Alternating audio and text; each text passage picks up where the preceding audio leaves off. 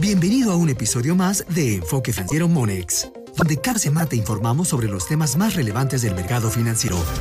Comenzamos.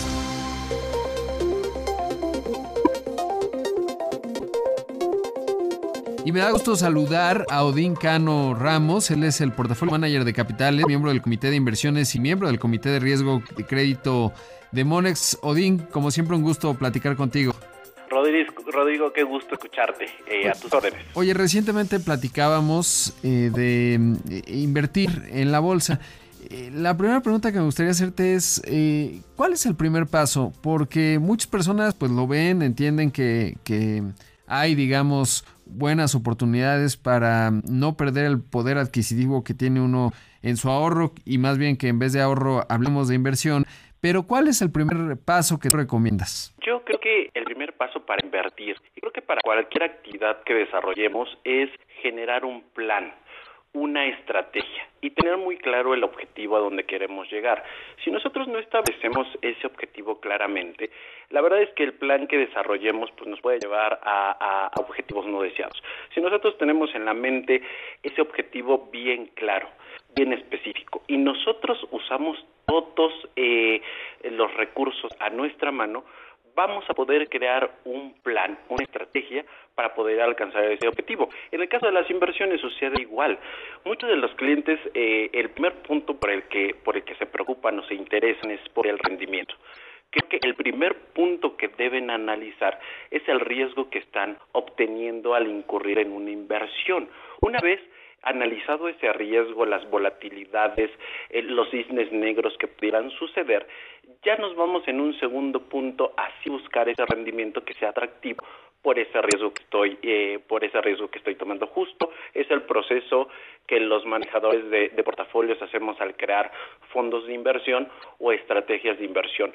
Vemos todos los medios eh, disponibles a nuestra mano para alcanzar el objetivo de generarle valor al cliente Ahora, ¿cómo compararías, digamos, una persona que abre una cuenta y se pone a comprar y vender acciones eh, eh, con respecto, por ejemplo, a un fondo de inversión gestionado por profesionales como, como lo que mencionas? Eso es bien interesante. Cuando nosotros eh, Voy, a hacer un símil ahora que, que, estamos viviendo estos tiempos. podemos tener la opinión de conocidos, amigos, colegas, eh, de que puedes tener eh, acceso a tal o cual producto para, para mejorar los beneficios de salud y poder prevenir un poco lo que estamos viviendo hoy con la pandemia. Pero la verdad es que acudir a un profesional de la salud es el que te, el que te va a dar los mejores resultados. Lo mismo cuando inviertes. Puedes tener un panorama general de la economía, un panorama general de los mercados y un panorama general de las empresas y tomar decisión en función de esos panoramas. Cuando vas con un profesional eh, de, inversiones, lo que tienes es todo un equipo, porque no es una, una persona actuando solo, es todo un equipo de profesionales que hacen la medición de todas las variables disponibles para tratar de proyectar escenarios y ubicarse o colocarse dentro de estos escenarios para alcanzar el mejor objetivo posible. Esto se llama o, lo podemos ver como economías de escala. En ese sentido, lo que hacemos estos equipos de inversiones es discutir constantemente todas esas variables que nos van apareciendo ah, en el horizonte tratar de traducirlas porque no es una ciencia exacta y tomar decisiones en ese sentido. Es como lo, menciona la FED, lo, hemos visto mucho ahora en sus comunicados ante esta liquidez que están dando a los mercados para generar valor, que son data dependent. Lo mismo somos los equipos de inversión, tomamos los datos de nuestro entorno, los metemos a nuestros modelos que, ya están probados y que han sido durante mucho tiempo utilizados para la creación de carteras y portafolios y arrojamos una cartera específica, un, portafolio específico con diferentes clases de activos para generarle ese valor a los clientes que requieren. Por supuesto. Eh, recientemente platicábamos justamente del precio-utilidad. ¿Qué otros indicadores eh, hay que tener en cuenta justamente en este contexto? Por ejemplo, creo que acá en México no ocurre tanto, ¿no? Pero hay oportunidades eh, en las estrategias que leía de, de Warren Buffett cuando empezaba los famosos penny stock, y él hacía el cálculo y detectaba que el valor de capitalización era menor que los activos y decía, bueno, pues tienden a converger era su tía, es decir, el precio de la acción tiende a converger por lo menos al valor de los activos y así empezó a ganar mucho dinero. ¿Qué otra, digamos, aproximaciones eh, hay que, tomar en cuenta? Me, me, gusta mucho que menciones ahora a, Buffett eh, con todo el tema que está sucediendo. Lo conocemos perfecto, un señor que es muy metódico. Su, su principal consejo es no inviertas en algo que no conoces. Uno de los principales puntos a evaluar es la rentabilidad que te va a dar una empresa. Cuando tú compras una acción, no solamente estás eh, haciéndolo de corto plazo, te estás convirtiendo en socio de la empresa. Si nosotros analizamos sus rentabilidades, podemos definir si la empresa está creando valor o no. Y esto lo podemos hacer a través de métricas como el ROE. Otro punto que me interesa bastante o que analizo mucho son los márgenes operativos brutos y netos. ¿Por qué? Porque a lo mejor podemos ver una empresa tan grande como América Móvil tan grande como FEMSA, tan grande como Walmart, que vemos unos números impresionantes de venta y decimos, bueno, seguramente esta empresa me va a pagar buenos rendimientos por el tamaño tan grande, tan masivo que tiene. Pero cuando nosotros lo convertimos a un margen, podemos saber cuáles son sus costos, cuáles los ingresos que está teniendo y la rentabilidad que efectivamente va hacia el negocio.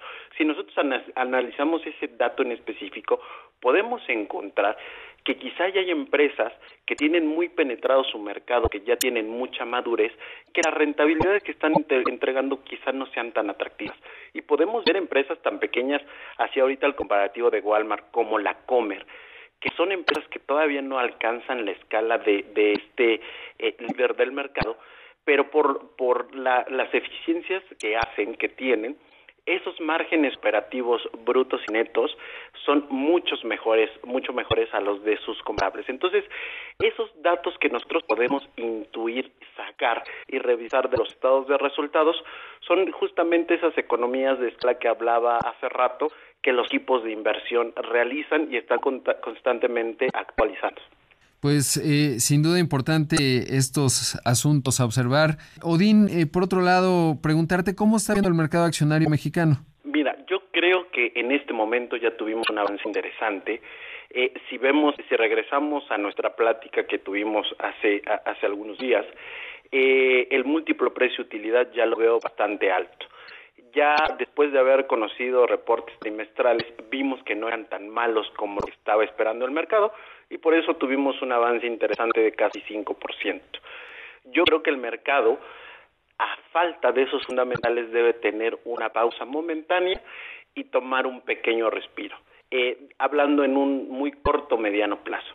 Sin embargo, a largo plazo, eh, también platicábamos en alguna otra entrega que las tasas de interés en nuestro país ya están muy bajas la renta variable va a tomar ese lugar que está dejando la renta fija, en los buenos niveles de renta fija, para generar valor hacia los inversionistas. Entonces creo que se vuelve muy relevante tener participación en este mercado para generar el valor que estamos buscando. Y no solo a través de fondos de inversión, de acciones en directo, creo que explorar eh, instrumentos adicionales como ETFs o fibras pueden generar mucho valor para los inversionistas. Entonces, momentáneamente podría decir que veo el mercado ya caro, que veo el mercado cansado, con momentum porque no hay un activo que pueda eh, en este momento complementar la inversión, pero sí creo que va a ser una pequeña pausa y a largo plazo se va a convertir nuevamente en ese generador de valor.